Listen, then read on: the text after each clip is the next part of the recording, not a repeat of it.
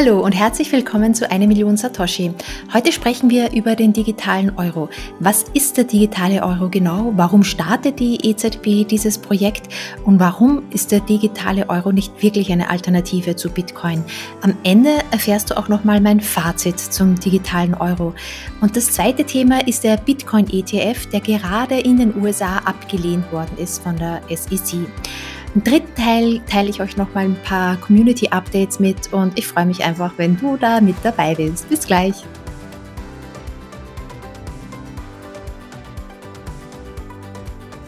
Wie du bestimmt weißt, möchte ich ja mit einer Million Satoshi besonders viele Frauen erreichen und begeistern, die erste Million Satoshi zu kaufen. Und zwei Partner helfen mir dabei. Der erste ist Relay. Das ist ein Schweizer Anbieter, der auch eine App hat. Du kannst die App runterladen, R-E-L-A-I heißt sie, und mit dem Aktionscode eine Million Satoshi um 20% weniger Gebühren bezahlen. Relay ist ein besonders einfacher und sicherer Anbieter zum Kauf von Bitcoin. Der zweite Partner ist Bitbox 02. Das ist auch ein Schweizer Unternehmen und die bieten eine Hardware-Wallet an. Wenn du dich also dazu entscheidest, etwas mehr Bitcoin zu kaufen, dann ist eine Hardware-Wallet die maximal sicherste Art und Weise, deine Bitcoin auch bei dir selbst zu verwahren. Mit dem Aktionscode, den du auch erhältst über den Link in den Show Notes, bekommst du 5% Rabatt bei jedem Kauf einer Bitbox 02. Schön, dass du mit dabei bist.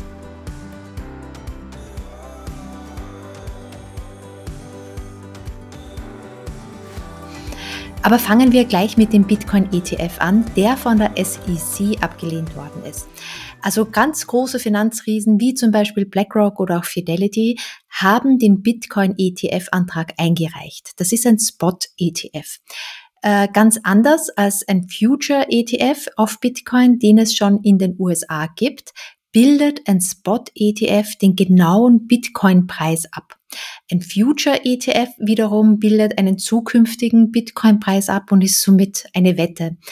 Und viele wundern sich, warum genau ein Spot-ETF eigentlich abgelehnt wird, weil äh, das sieht, sieht ja so aus, als wäre das das konservativere als dieser Future ETF, der ja auch immer ein Hebel ist, wo es halt auch noch mal äh, nach hinten losgehen kann mit dieser Finanzwette.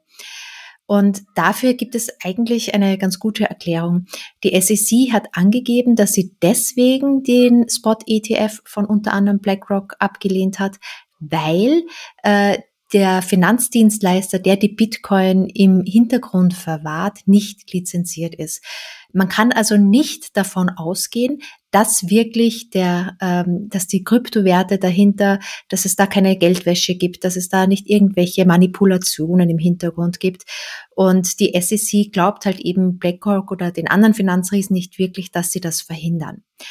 Wiederum beim Spot-ETF, da werden diese Produkte und Finanzderivate bei einem kanadischen Anbieter laut CME, ähm, der aber lizenziert ist, aufbewahrt, obwohl das eigentlich viel riskanter ist.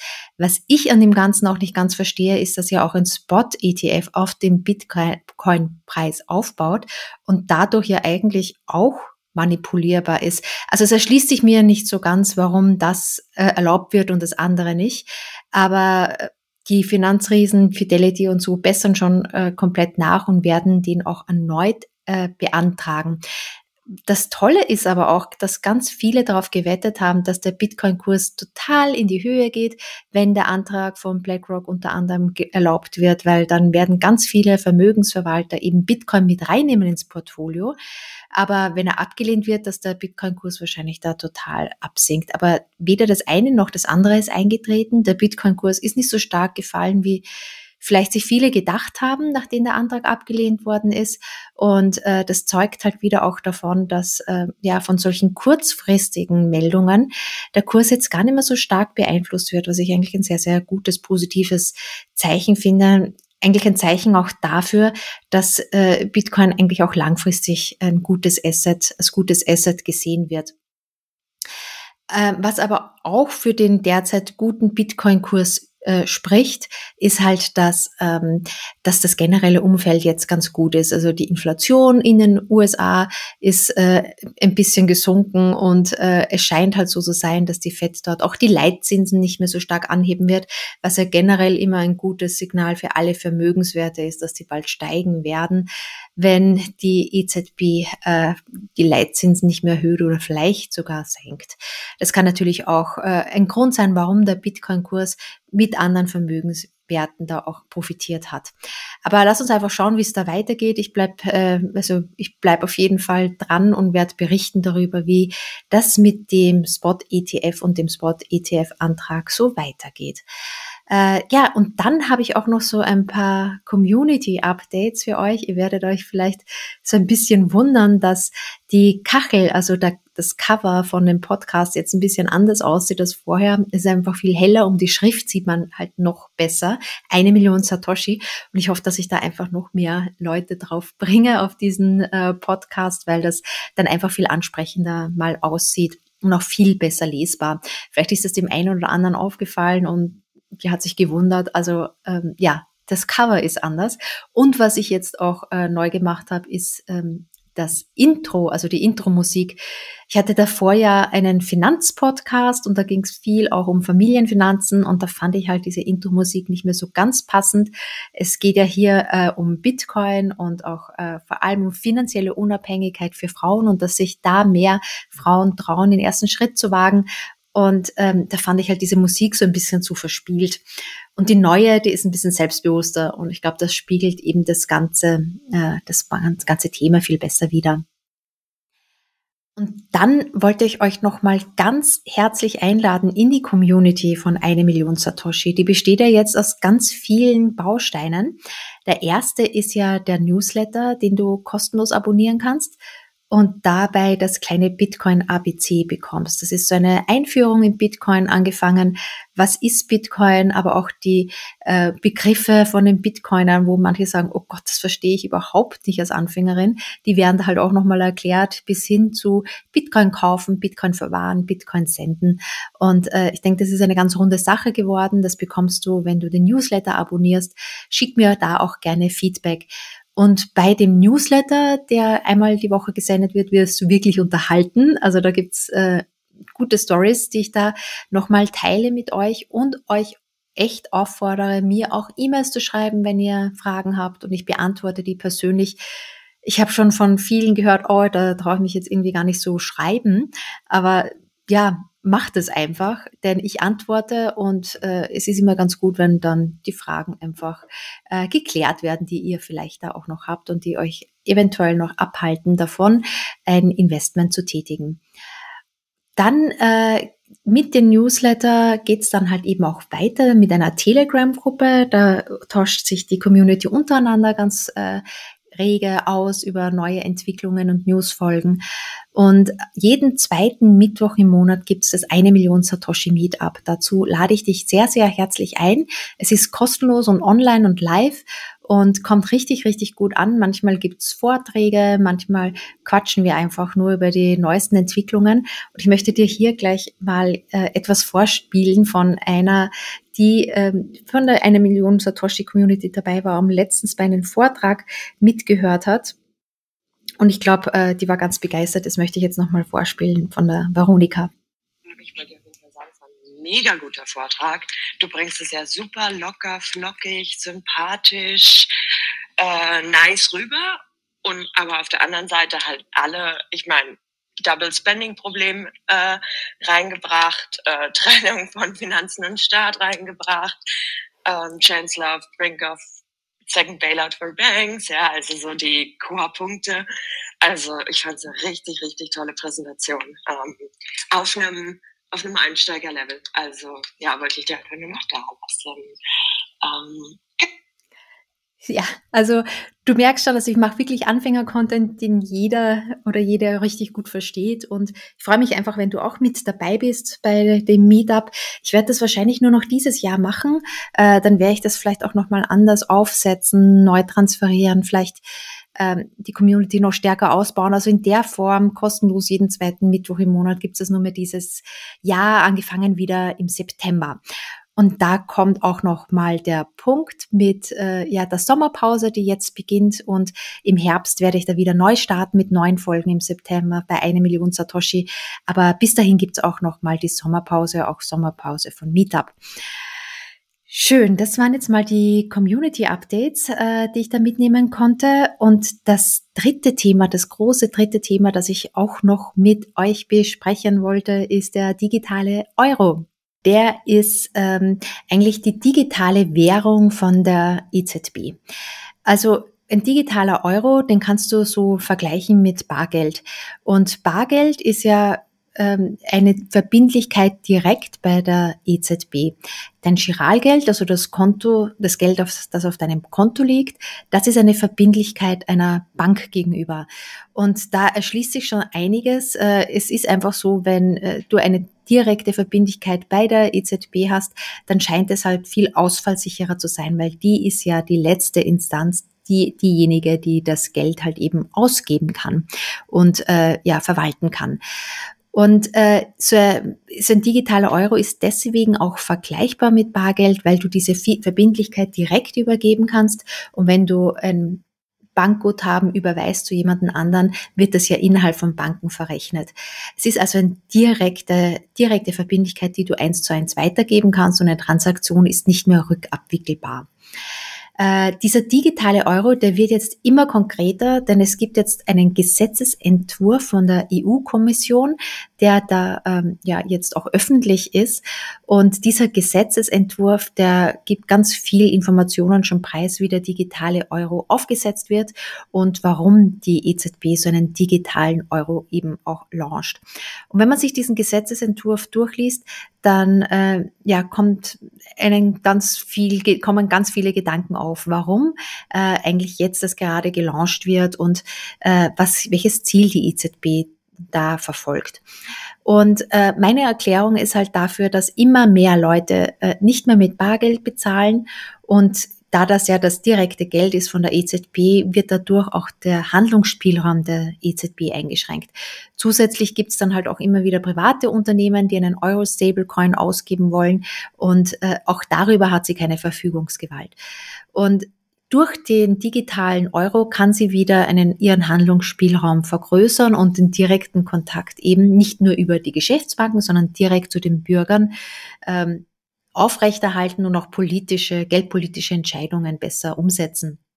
Ein zweiter Grund ist auch, dass äh, die EZB sich äh, unabhängig machen möchte von privaten Dienstleistern, wie zum Beispiel Visa oder PayPal, weil es ja da vielleicht immer geopolitische Strittigkeiten gibt und es könnte eingeschränkt werden vom Zahlungsverkehr. Und davon möchte sie sich, oder besser gesagt, die Bürger möchte sie halt eben auch unabhängig machen. Und ein Argument von der EZB ist halt angeblich auch noch, dass damit die Zahlungen äh, schneller durchgeführt werden können, die digitalen Zahlungen und halt eben auch kostengünstiger. Das sind jetzt so ein paar Vorteile von der EZB, die ich jetzt so ganz generell nicht wirklich überzeugend finde, weil ich mir bei vielen Dingen denke, ach, das ist jetzt nicht etwas, wo ich mir denke, das, das, genau das hat noch gefehlt. Ähm, das sehen auch ganz viele deutsche Bürger so. Also es gab so eine Umfrage von der, äh, von dem Bundesverband der deutschen Banken und die haben halt auch nochmal gefragt, was die Deutschen so halten von so einem digitalen Euro und ob sie damit bezahlen würden. Und 76 äh, Prozent sagen, ja, eher nicht oder sehr, sehr wahrscheinlich nicht. Also keiner weiß warum, äh, das genau eigentlich eine bessere Alternative sein soll zu den Zahlungsmöglichkeiten, weiß jetzt nicht, äh, von Visa, von PayPal, von äh, Apple Pay, von Google Pay, die man ja ewig, ewig sowieso schon hat. Ähm, ja, also es wird für die Argumentation der EZB relativ schwierig werden. Ich bin da schon mal gespannt, wie sie das genau umsetzt. Die, ähm, wie der digitale Euro aufgesetzt wird, äh, da ist es technisch noch nicht so ganz klar, wie das gemacht werden soll. Es gibt nur so ein paar Eigenschaften, die die EZB sagt, dass der digitale Euro haben soll, wie zum Beispiel, er soll nicht programmierbar sein angeblich. Also er soll auch ähm, äh, die Zahlungen, die über den digitalen Euro abgewickelt werden sollen, sollen maximal privat sein, also wirklich nur die Transaktion übergeben werden.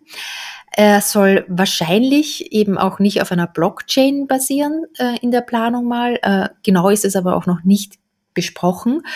Und ähm, ja, er soll deswegen halt auch maximal privat sein und halt auch offline funktionieren.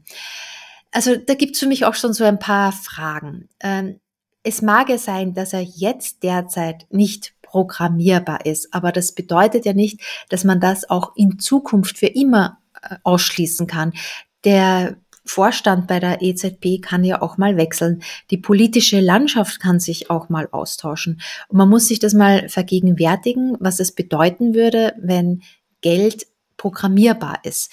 Äh, da könnte es zum Beispiel zu äh, einer Pandemie kommen oder auch zu äh, einer bestimmten Naturkatastrophe oder ähm, man könnte zum Beispiel auch äh, sagen, dass man ja bestimmte CO2-Werte überschritten hat und ein bestimmtes CO2-Konto hat. Und wenn man dann schon dreimal geflogen ist in diesem Jahr, dann braucht man vielleicht einen Ausnahmeantrag, bevor man den vierten Flug bezahlen kann, weil das eben programmiert ist direkt in dem Zahlungsverkehr. Oder man kann Geld nicht mehr ausgeben, wenn man über die Grenze gegangen ist äh, von Deutschland oder über einen bestimmten äh, geografischen Umkreis.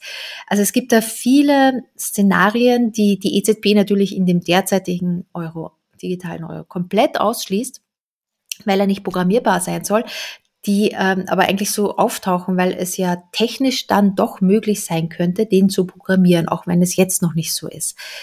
Und das zweite, der zweite große Fragezeichen, das zweite große Fragezeichen, das ich halt da sehe, ist eben die Daten, die da ausgetauscht werden. Ähm, ist es denn wirklich so, dass nur ähm, die Transaktion übertragen wird? Oder ist es nicht auch so, dass so in dieser Transaktion Informationen übertragen werden, wie zum Beispiel ähm, wie zum Beispiel die, das Produkt, das man gekauft hat.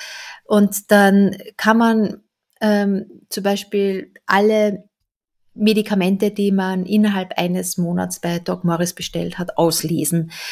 Und das ist jetzt nicht nur ein Problem, wenn man sagt, okay, das ist eine zentrale Instanz, die diese ganzen Daten sammelt ähm, und die, die vielleicht missbraucht. Das viel größere Problem ist, dass man das auch eben hacken kann. Und was ist, wenn eine private Hackergruppe da auf Erpressungszug ist oder eben eine Staat, ein Staat, der geopolitisch feindlich eingestellt ist der EU, diese Daten halt ausliest und äh, dann auch vielleicht auch gegen die EU verwenden möchte.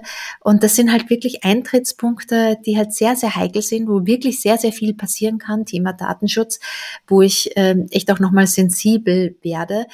Äh, auch wenn jetzt die EZB komplett ausschließt, irgendwelche Daten zu übermitteln über die Transaktion hinaus, könnte das doch sehr wahrscheinlich sein, wenn man das EML, also Anti-Money Laundry Law dann nochmal genauer ansieht und dass man da sagt, okay, man beschränkt es nicht nur auf alle Zahlungen über, sage ich, 500 Euro, sondern setzt es runter und man kontrolliert wegen Geldwäsche wirklich jede Zahlung dann müssten natürlich solche Informationen wie die Ware, die ich gekauft habe, auch übermittelt werden. Und wie gesagt, man kennt die politische Landschaft in fünf oder zehn Jahren nicht.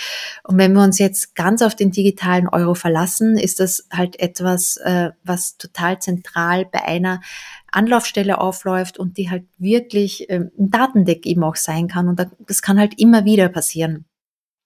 Und das bereitet mir halt auch schon Sorge. Und was mir auch etwas Sorge bereitet, ist, sind die Länder, in denen bisher der digitale Euro halt äh, eingeführt worden ist. Und das ist allen voran halt China und die sind da Vorreiter. Aber dann fängt schon ganz vorne auch die EZB damit an. Ähm, und wenn man jetzt an China denkt mit den Social Credit Points und dergleichen, vielleicht ist es ja auch mal äh, in irgendeiner Form mit der Zahlung, bei Zahlungen mit die über die EZB halt auch geplant mit dem digitalen Euro. Und ähm, ja, ich glaube, Geld ist halt ein sehr, sehr wichtiges, sehr, also man kann halt mit Geld einfach Leute auch vom Leben abschneiden. Und das bedeutet jetzt nicht nur, dass man vielleicht, wenn man andere Meinungen hat, sondern es gibt halt auch berechtigt äh, Gründe, wo man halt immer sagt, ich möchte Dissidenten unterstützen. Zum Beispiel, da gab es ja auch Dissidenten in Weißrussland, die gegen äh, Russland auch ähm, ja aufgetreten sind und die haben Zahlungen erhalten über Stablecoins, aber eben auch über Bitcoin. Und das konnte man halt eben nicht zensieren. Was ist, wenn man keine Dissidenten mehr unterstützen kann? Was ist, wenn man äh, nicht mehr in den Zug einsteigen kann und wohin fahren kann, wenn man äh, irgendwie anderer Meinung ist. Also von dem her Zahlung, Zahlungsverkehr zu programmieren, zu reglementieren, ist etwas äh, ja sehr sehr heikles. Und da es gibt ja dafür eine Alternative. Es gibt ja schon ein Zahlungsnetzwerk, das unzensierbar ist, das neutral ist, weil es keine äh, zentrale Instanz gibt, die das Ganze kontrolliert und äh, die auch maximal viele Hackerangriffe abgewehrt hat. Und das ist das Bitcoin-Netzwerk. Und ich frage mich halt, warum das nicht so richtig als Alternative noch gesehen wird, auch von der EZB. Auch wenn das vielleicht äh, manche ein, paar, ein bisschen äh, amüsant finden würden. Aber es, wenn man sich jetzt wirklich mal die Fakten ansieht, ist es wirklich die, Alternat die beste Alternative. Denn äh, es ist das Netzwerk ist Schicht für Schicht aufgebaut äh, von der Community, hat schon ganz viele Hackerangriffe überlebt und zwar sind die Transaktionen alle transparent, aber es wird nicht übermittelt, welche Produkte damit gekauft worden sind. Und dadurch erhält äh, auch die Privatsphäre echt nochmal sehr, sehr starkes Gewicht durch Bitcoin und äh, das wird halt eben auch geschützt dadurch. Es ist halt maximal privat und schützt die Freiheit der Bürger. Ähm, viele mögen dann halt eben auch einwenden, ja, okay, ist ein Bottom-up und hat sich entwickelt, ist ein Lernprozess ähm, und hat sich auch bewährt in dieser Zeit. Aber es ist halt, Bitcoin ist halt vom Wert her ziemlich volatil. Und da würde ich auch mal widersprechen, doch der digitale Euro, der verliert ja durch die Inflation stark an Wert mit 6% Inflation pro Jahr, wie wir sie derzeit in Deutschland haben, bedeutet das, dass nach 10, 11 Jahren das Geld, der digitale Euro, auch der nur mehr halb so viel wert sein wird. Und äh, bei Bitcoin ist es ja so, dass es über einen langen Zeitraum, äh, wie zum Beispiel 5, 6 Jahre, bisher so war, dass der Wert noch nicht gesunken ist. Und es auch wirklich dasteht als Store of Value, also als Möglichkeit, Werte zu speichern und äh, über einen lange, längeren Zeitraum, weil es halt eben auch begrenzt ist. Und ich denke, wenn so viele neue Zahlungsteilnehmer Bitcoin halt eben nutzen würden, dann wäre es natürlich auch kurzfristig äh, nicht so volatil. Das ist halt etwas, was am, am Anfang so ist, dass äh, auch durch natürlich auch durch Wetten, auch durch äh, Finanz Derivate und dergleichen der Bitcoin-Kurs manchmal sehr stark übertrieben in die Höhe getrieben wird und dann wieder eben auch fällt.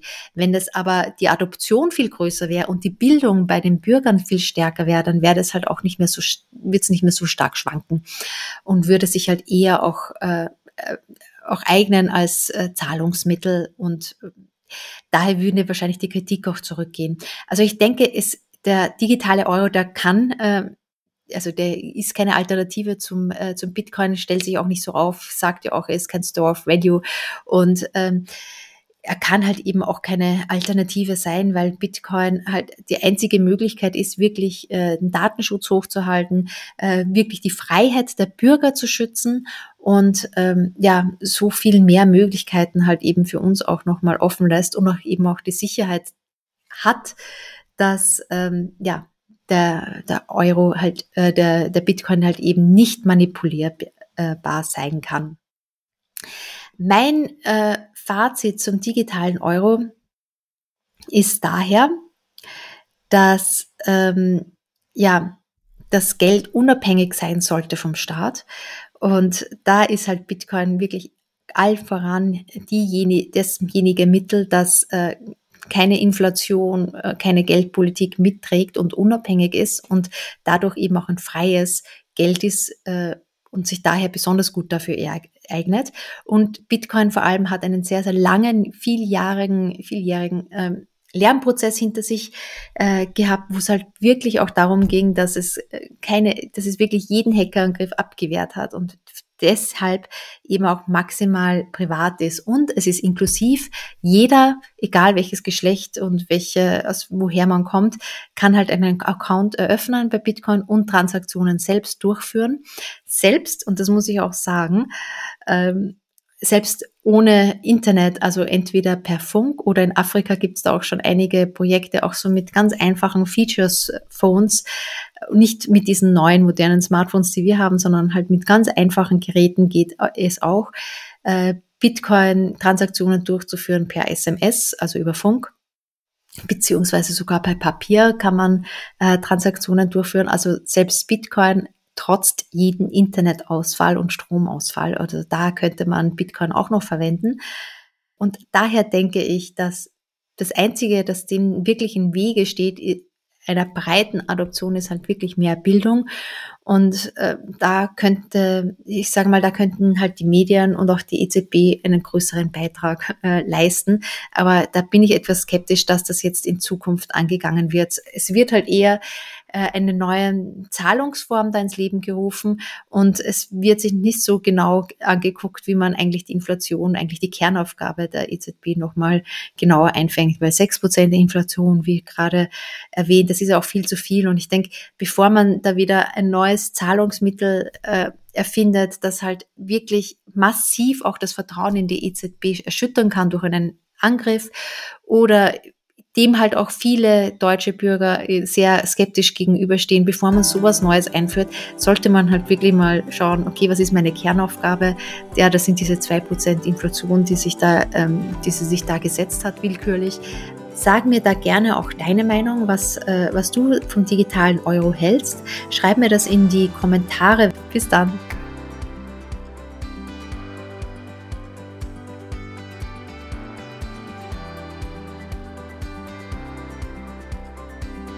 Wenn dir die Folge auch so gut gefallen hat, dann erzähle deiner Mutter, deiner Tochter, deiner Schwester oder Freundin von einer Million Satoshi. Das hilft dem Podcast noch besser auffindbar zu machen und mehr Frauen von Bitcoin zu begeistern. Über eine gute Bewertung mit 5 Sternen auf Spotify oder Apple Podcast freue ich mich auch. Wenn du Feedback hast oder Fragen hast, schreib mir doch einen Kommentar, entweder über Apple Podcast, YouTube oder direkt im Artikel auf 1millionensatoshi.de. Darauf gehe ich beim nächsten Mal gerne ein. Wenn du den Podcast über eine Value for Value Podcasting 02 App hörst, wie Breeze oder Fountain, schicke mir doch ein paar Satoshi rüber oder booste mir Satz. Direkt über Lightning ist es auch möglich auf die Adresse eva.getalbi.com. Vielen Dank, dass du meine Arbeit unterstützt.